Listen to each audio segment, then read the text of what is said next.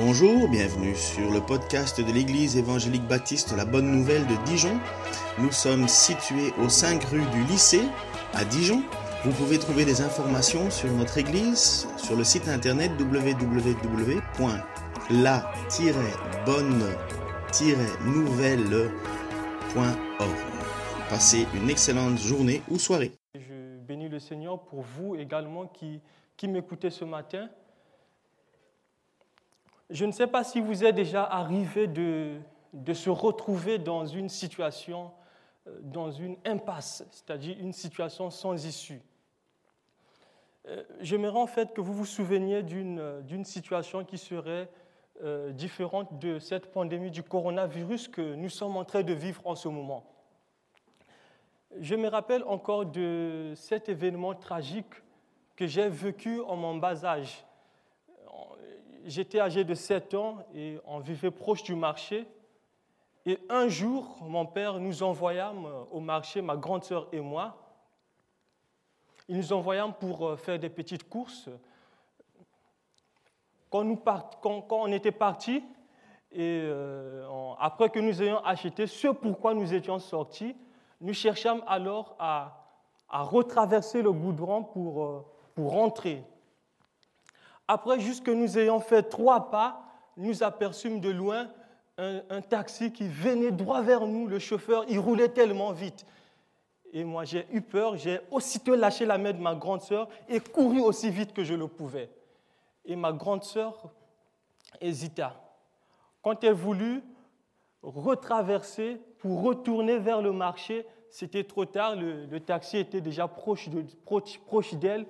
Et quand il freina son succès, le taximan la percuta. En fait, elle avait sur elle l'huile de palme qui s'était jetée sur elle. Et le taxi, le taximan toucha également les sacs de ciment qui étaient justement exposés par euh, les vendeurs de ciment. Et quand il coupa le moteur, ma grande sœur était couverte d'huile de palme et de ciment sans faire aucun mouvement. Et moi, j'ai vécu cet accident, je, je regardais de loin sans savoir du tout quoi faire. Je vous assure que c'était terrible. Je, me suis mis à pleurer tout tremblant. J'ai couru pour apporter la nouvelle aux parents. Dès que j'arrive devant la porte, je dis avec les larmes aux yeux et une voix remplie, remplie d'émotions, Papa, papa, on a heurté, on a heurté la grande sœur, elle est morte. C'était pendant une période de chaleur et mon père avait sur lui juste une petite culotte. Dès qu'il reçut la nouvelle, il partit avec sa petite culotte au marché pour voir ce qui était, ce qui était, arrivé, ce qui était arrivé à sa fille. Eh bien, elle était dans, dans un état épouvantable. Que faire quand on se retrouve dans une situation sans issue? Que faire quand on ne sait pas du tout quoi faire? Quel lien avec ce que nous allons méditer ce matin? En fait, euh, nous sommes, vers la fin du premier siècle, après Jésus-Christ, aux environs, euh, certainement vers l'an 60 et l'an 80 après Jésus-Christ. La mort des apôtres avait entraîné une sorte de déclin de l'autorité dans l'Église et les faux prophètes, les faux docteurs, les faux enseignants faisaient rage. Ils avaient pris de plus en plus de l'assurance. Bien entendu, dans les écrits, dans les écrits des apôtres comme l'apôtre, Paul et l'apôtre Pierre, on voyait déjà cette mise en garde contre les faux, les faux enseignements, les faux docteurs, les faux ou les faux enseignants.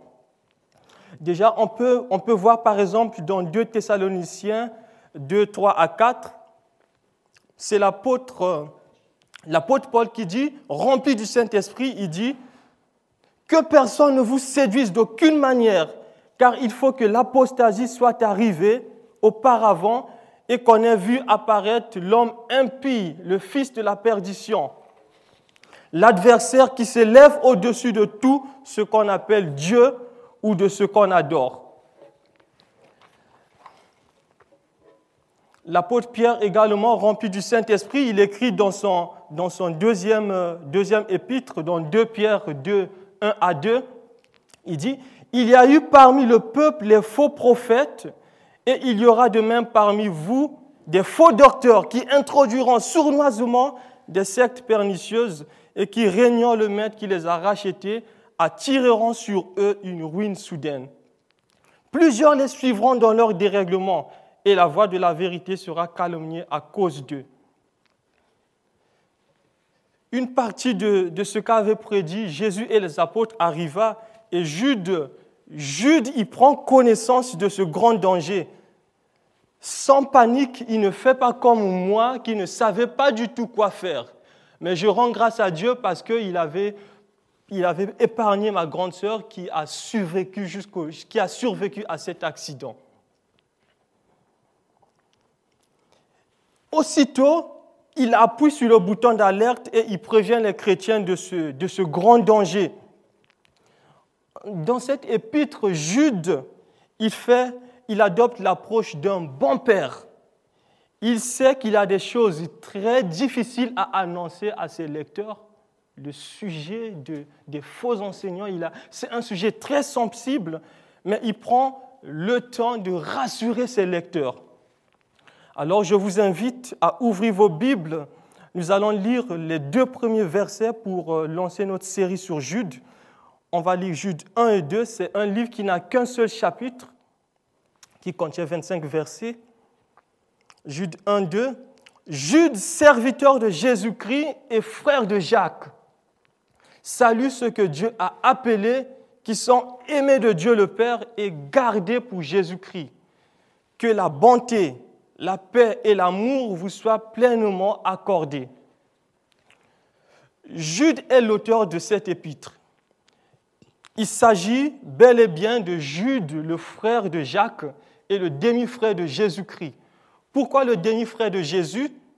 Justement parce que Jésus est né miraculeusement d'une vierge, c'est-à-dire que Joseph, le fiancé de Marie, ne l'avait pas encore connu quand Marie était enceinte de Jésus. La Bible nous dit dans Matthieu 1, 18 à 25 que Marie était enceinte par la vertu du Saint-Esprit.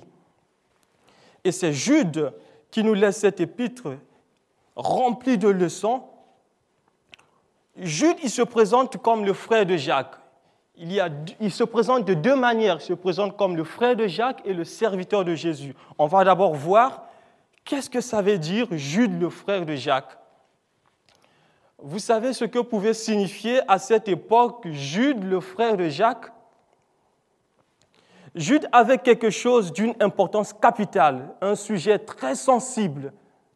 Le pire serait qu'il ne soit pas écouté ou encore qu'il soit pris pour un menteur. Se présenter comme le frère de Jacques est très symbolique. Qui était Jacques? Comme Jude, Jacques était le demi-frère de Jésus.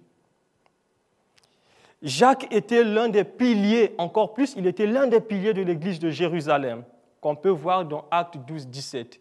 Il était connu comme étant un homme droit, un homme intègre, un homme juste, un homme qui aime Dieu. Il était connu comme un, homme de prière, mais aussi un homme très direct. On peut voir, euh, dans, on peut voir il intervient dans lors de la conférence de Jérusalem, justement dans Actes 15, 13 à 21, étant donné que l'église de Jérusalem était la toute première église modèle, avec en sa tête plusieurs apôtres, on comprend mieux la prééminence de Jacques en ce début, en ce début du christianisme. Jacques avait une certaine autorité le fait que Jude se présente comme le frère de Jacques devrait lui donner une position d'autorité, une certaine couverture. Maurice Ray dit dans son livre, en se présentant comme le frère de Jacques, Jude met le sceau de l'approbation de l'Église sur les enseignements qu'il va transmettre. Jude se présente aussi comme le serviteur de Jésus-Christ le serviteur de Jésus-Christ. Jude ne se présente pas comme un bishop, encore moins comme le patron, ni comme le frère de Jésus, bien qu'il était le demi-frère de Jésus-Christ. Il ne se prévaut pas de cette situation familiale, mais il se présente comme le serviteur de Jésus, de Jésus-Christ. Le mot serviteur utilisé ici vient du grec doulos, qui signifie esclave. En traduction littérale, c'est-à-dire une traduction euh, simple, mot à mot, en traduction littérale, Jude se présente comme esclave de Jésus-Christ. Quelle humilité! Quelle humilité! Il faut voir le mot esclave au sens spirituel. La Bible dit que nous sommes tous esclaves, que nous le savons ou pas. Nous sommes tous des esclaves, que nous le savons ou pas. Je vous donnerai trois passages qui soutiennent mon propos. D'abord, Jean 8, 38. Dans Jean 8, 38, Jésus dit, En vérité, en vérité, je vous le dis, quiconque se livre au péché est esclave du péché. La Bible dit dans 2 Pierre 2, 19, Chacun est esclave de ce qui a triomphé de lui. Paul, inspiré de Dieu, il va dire dans Romains 6, 16, on est soit esclave du péché qui conduit à la mort, soit on est esclave de l'obéissance qui conduit à la justice. Il n'y a que deux camps. Soit on est esclave de Satan pour livrer, pour livrer son corps ou pour livrer ses membres comme les instruments de péché, soit on est esclave de Dieu pour vivre dans l'obéissance. Il n'y a pas de condition intermédiaire. Moi, je n'en connais pas. Il n'y a pas de condition intermédiaire. Jude, en se présentant comme esclave de Jésus, indique sa compréhension profonde du message de la croix. Cela montre à quel point la mort et la résurrection de Jésus avaient transformé son cœur. Il est passé de la situation d'incroyant, esclave du péché, à la situation de chrétien, esclave de Jésus-Christ cela nous concerne aussi. Tous ceux qui ont placé leur confiance en Jésus-Christ sont des esclaves de Jésus-Christ, c'est-à-dire les doulos de Christ. Nous avons changé de maître. Avant, on était esclaves du péché, on obéissait à Satan qui règne en maître, comme le dit Ephésiens 2.2. Jésus-Christ nous a rachetés à un grand prix. À quel prix? Au prix de son sang. Comme le dit 1 Pierre 1, 18 à 19, ce n'est pas par des choses corruptibles, par de l'argent ou de l'or, que nous avons été rachetés de notre manière de vivre dépourvue de sens, mais c'est par le sang précieux de Jésus-Christ. Je ne m'appartiens plus moi-même, j'ai changé de maître. Je suis la propriété de Jésus-Christ. La Bible dit dans Galates 2, 20, J'ai été crucifié avec Christ. Ce n'est plus moi qui vis, c'est Christ qui vit en moi. Ce que je vis maintenant dans mon corps, je le vis dans la foi au Fils de Dieu qui m'a aimé et qui s'est donné lui-même pour moi. Il est mon maître, je suis son esclave. Ce qui doit me caractériser en tant qu'esclave de Jésus-Christ, en tant que serviteur de Jésus-Christ, c'est l'humilité et l'obéissance après qu'il s'est présenté comme le frère de Jacques et le serviteur de Jésus-Christ, Jude décrit les caractéristiques de ses lecteurs, de ses destinataires. Il dit que ces destinataires sont appelés par Dieu, ils sont aimés par Dieu et gardés pour Jésus-Christ. Nous allons voir ensemble ce que signifie être appelé par Dieu. Jude dit que le chrétien est appelé par Dieu. Le même mot est utilisé par Jésus dans Matthieu 22, 14. Il y a beaucoup d'appelés, mais peu d'élus. Dieu a appelé ses croyants à lui. Il, lui a mis, il, les a mis à part et les a choisis comme ses enfants. Dans ce passage, Jude ne parle pas d'un appel général, mais il parle d'un appel spécifique, un appel particulier, un appel solennel, un appel intérieur que chaque chrétien reçoit. Il est vrai que la Bible dit que Dieu appelle tous les hommes à la repentance. Ça, c'est un appel général. On peut le voir dans Jérémie 35, 15. Je, je vous ai envoyé sans me lasser tous mes serviteurs, les prophètes, pour vous dire, abandonnez votre conduite mauvaise, faites le bien, cessez de courir après d'autres dieux pour leur rendre un culte, et vous demeurerez dans le pays que je vous ai donné à vous et à vos ancêtres. Mais vous n'avez pas prêté attention et ne m'avez pas écouté. Appel général, mais qui est très souvent ignoré. La Bible dit également dans Ézéchiel 33, 11, Dis-leur, aussi vrai que je suis vivant, le Seigneur l'Éternel le déclare, je ne prends aucun plaisir à la mort du méchant. Je désire qu'il abandonne sa conduite et qu'il vive. Détournez-vous, détournez-vous donc de votre mauvaise conduite. Pourquoi devriez-vous mourir, gens d'Israël? Eh bien, cet appel, l'appel de Dieu, je, je, peux la comparer également à, cet appel d'un roi, de ce roi dans le livre d'Esther qui invita les jeunes, les jeunes filles vierges et choisit sa, sa, reine. C'est le roi Assuérus dans le livre d'Esther. Quand Vasti, euh, sa reine, la déshonora et fit venir toutes les jeunes filles, un appel général. Et choisit, il choisit Esther pour être sa reine, un appel spécifique, un appel solennel, un appel particulier. On revient toujours sur euh, l'idée de départ, on revient toujours sur l'idée principale qui est évoquée dans Matthieu 22, 14. Il y a beaucoup d'appelés, mais peu d'élus. Dans ce verset, on comprend mieux que Jude parle d'un appel intérieur, un appel solennel, un appel spécial que Dieu fait à chacun avant de croire. Par cet appel, Dieu éveille la volonté humaine et transmet la vie spirituelle, ce qui permet aux chrétiens autrefois morts de recevoir l'Évangile et de croire en plaçant leur confiance ou leur foi en Jésus-Christ. Jésus dit dans Jean 6, 44, Personne ne peut venir à moi si le Père, si le Père qui l'a conduit, personne ne peut venir à moi si le Père qui m'a envoyé ne l'attire. Et moi, je le ressusciterai au dernier jour. Personne ne peut venir à moi si le Père qui m'a envoyé ne l'attire, et moi, je le ressusciterai au dernier jour. Dans sa sagesse souveraine, Dieu a choisi les croyants en se basant uniquement sur son dessein uniquement sur son plan divin. Eh bien, Romains 8, 28 nous décrit exactement cette réalité de l'appel de Dieu.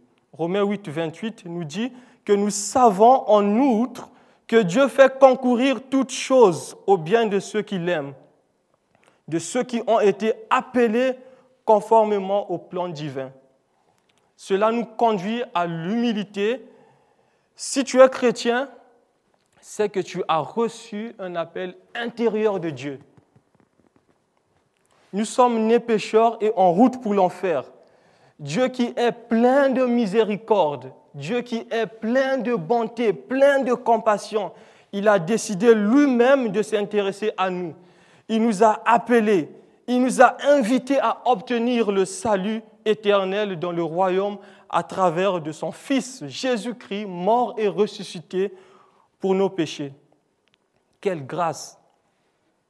Oui, quelle grâce mon frère, quelle grâce ma sœur. Et toi qui m'écoutes ce matin, es-tu sauvé? As-tu la certitude de ton salut? Si tu meurs aujourd'hui, tu es sûr que tu iras au ciel avec Jésus.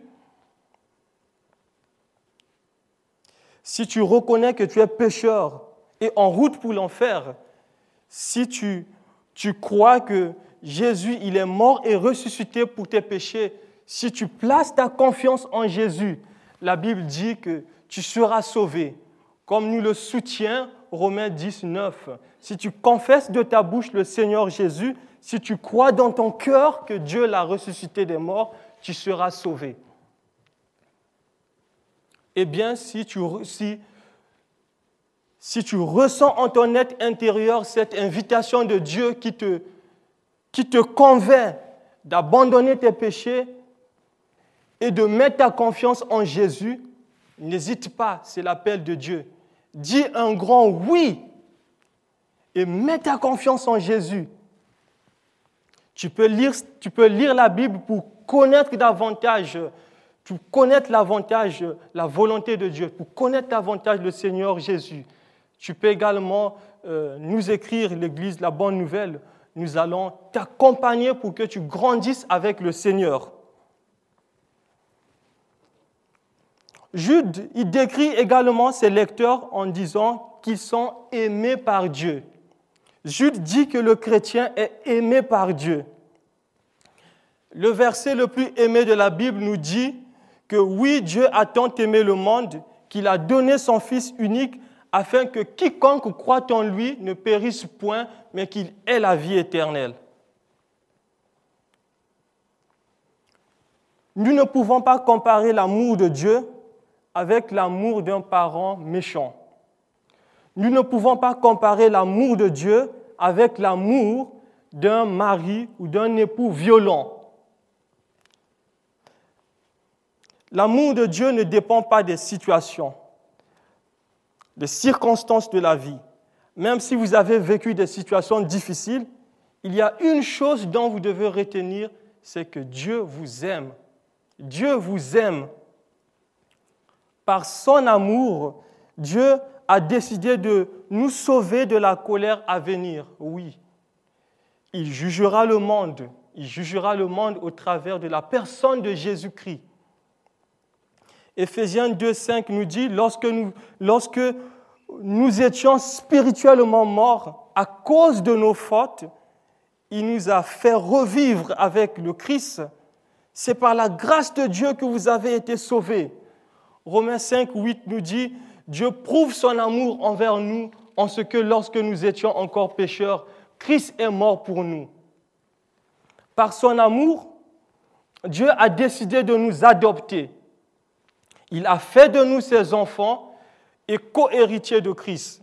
Galates 4, 4 à 5 nous dit, mais lorsque les temps furent accomplis, Dieu a envoyé son Fils, né d'une femme, né sous la loi, afin de racheter ceux qui étaient sous la loi pour que nous recevions l'adoption. Oui, Dieu nous a adoptés par amour. C'est par amour qu'il nous a adoptés. Au travers de Christ, Dieu nous adopte au sein de sa famille. Il nous aime comme ses propres fils et filles. L'amour de Dieu ne dépend pas de nos humeurs. L'amour de Dieu ne dépend pas de la maladie, que nous soyons malades ou pas. L'amour de Dieu ne dépend pas de la persécution, que nous soyons persécutés ou pas. L'amour de Dieu ne dépend pas de l'épreuve, de la fournaise ardente. L'amour de Dieu ne dépend pas de la richesse que nous avons. L'amour de Dieu ne dépend pas de la pauvreté que, que nous avons. L'amour de Dieu ne dépend pas des difficultés, des situations de la vie courante. Que tu sois atteint ou non du coronavirus, même dans ta maladie, dans ta souffrance, Dieu t'aime. Oui, Dieu t'aime. Dieu dit dans sa parole, je ne te délaisserai point et je ne t'abandonnerai point. Dieu nous aime. Dieu nous aime d'un amour éternel. Que nous vivions ou que nous mourions, Dieu nous aime. Romains 8, 38 à 39 nous dit, car j'ai l'assurance, ni la mort, ni la vie, ni les anges, ni les dominations, ni les choses présentes, ni les choses à venir, ni les puissances, ni la hauteur, ni la profondeur, ni aucune autre créature ne pourra nous séparer de l'amour de Dieu manifesté en Jésus-Christ. Même quand tu marcheras dans la vallée de l'ombre de la mort, Dieu t'aime. Oui, Dieu t'aime. Les chrétiens sont aimés par Dieu. Ils sont appelés par Dieu et ils sont aimés par Dieu. Le troisième euh, élément dont Jude décrit ses lecteurs, il dit qu'ils sont gardés pour Jésus-Christ. Jude dit que le chrétien est gardé pour Jésus-Christ. Le mot garder utilisé ici vient du grec théréo qui signifie observer, qui signifie garder, qui signifie préserver, qui signifie pratiquer, se maintenir.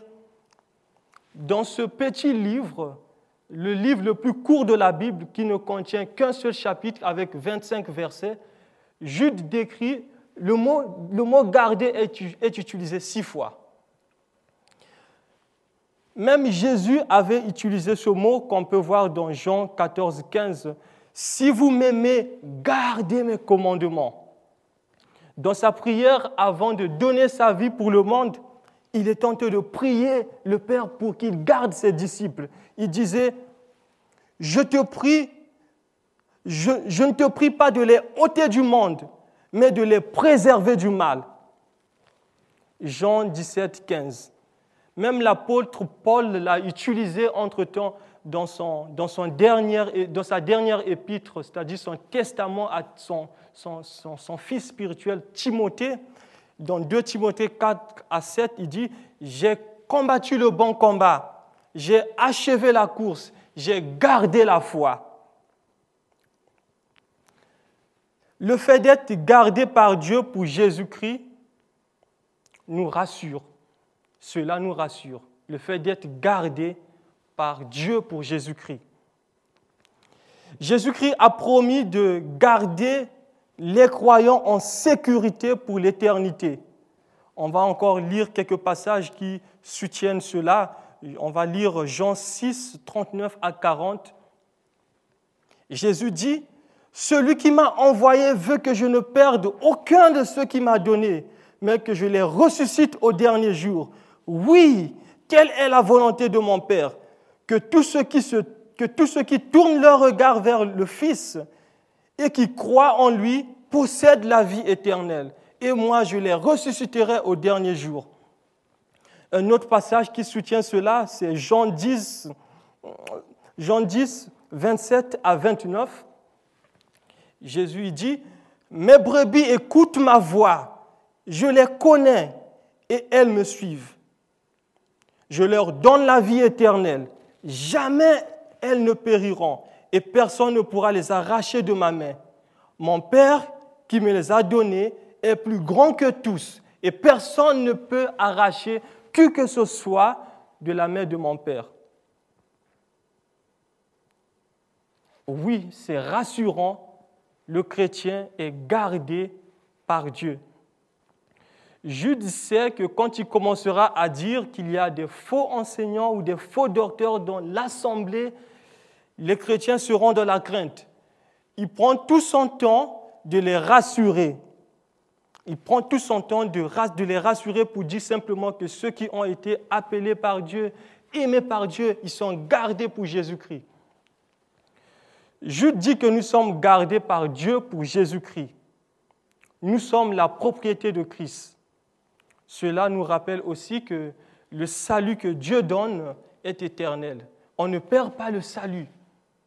On ne perd pas le salut comme le soutient Éphésiens 1, 13 à 14. Le salut, c'est le don de Dieu, c'est le cadeau de Dieu et c'est un cadeau éternel. On ne, perd pas, on ne perd pas le salut.